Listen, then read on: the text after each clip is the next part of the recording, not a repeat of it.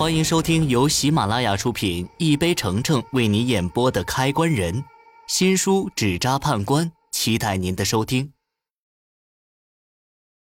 第一百集，想杀我？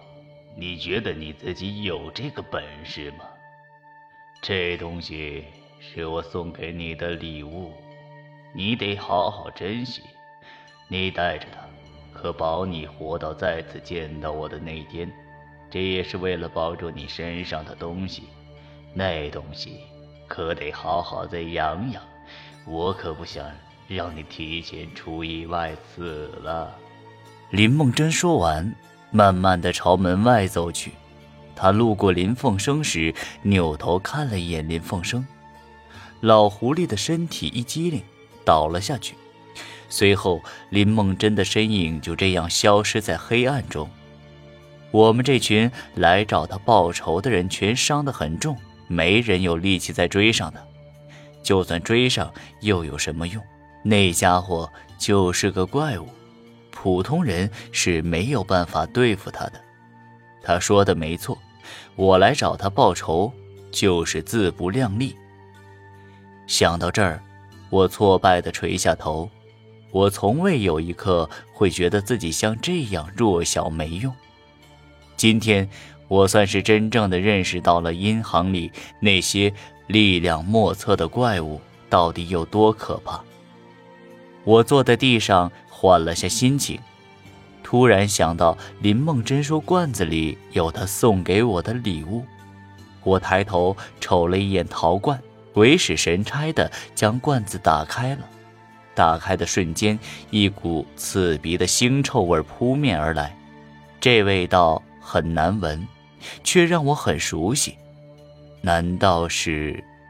我心里咯噔一下，壮着胆子将手伸了进去，在罐子里摸了一下后，我摸到了一个冰凉滑腻又有些软的东西。还真被我猜对了，这里面装着的是王慧的孩子。这就是林梦真跟我说的礼物，他这样做到底有什么用意？我转念一想，管他是什么用意，好歹是帮王慧把孩子找了回来，算是解决了一个贵人的心愿。刚好封印王慧的铁棺就在矿洞里，我可以把孩子带给他看看。我抱着陶罐，艰难地从地上爬起来。拖着酸痛的身体朝门外走去，我沿着矿道一路走去，找到了暗河。当时为了方便寻找，我在封印的位置旁做了标记。很快我就找到了标记。我站在有标记的位置上，对着河里拜了一下：“贵人，孩子我已经找到了，你可以安心上路了。我会将孩子好好的供奉起来，让他早日投胎，将来去个好人家。”我说完这话，平静的河面泛起涟漪，好像是在回应我一般。做完这一切，我松了口气，直接朝矿洞外走去，打算在那儿等白一鸣出来。走到矿洞后，等了差不多半个小时，白一鸣他们出来了。他们看上去很疲惫，有些还鼻青脸肿的。听到白一鸣问我他爸心脏怎么办，我才反应过来。我自己把这事儿忘了。不过那家伙已经走了，凭他的本事，我们肯定是找不到他。现在只能逼问一下林凤生，看他知不知道心脏的下落。说曹操，曹操就到。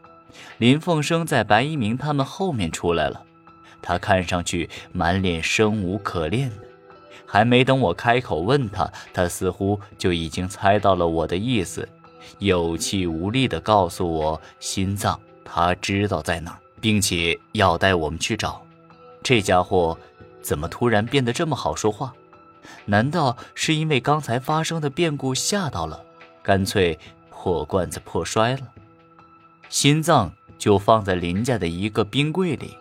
林凤生带我们取了心脏后，白一鸣给办事局打了个电话，那些办事人员过来将林凤生带走了。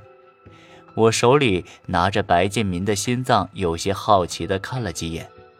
这心脏看着怪怪的，几近肉白色，心脏血管里的血好像是被抽空了一般。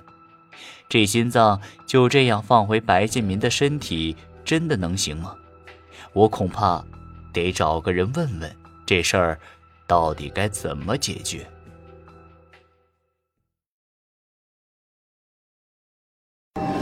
本集已播讲完毕。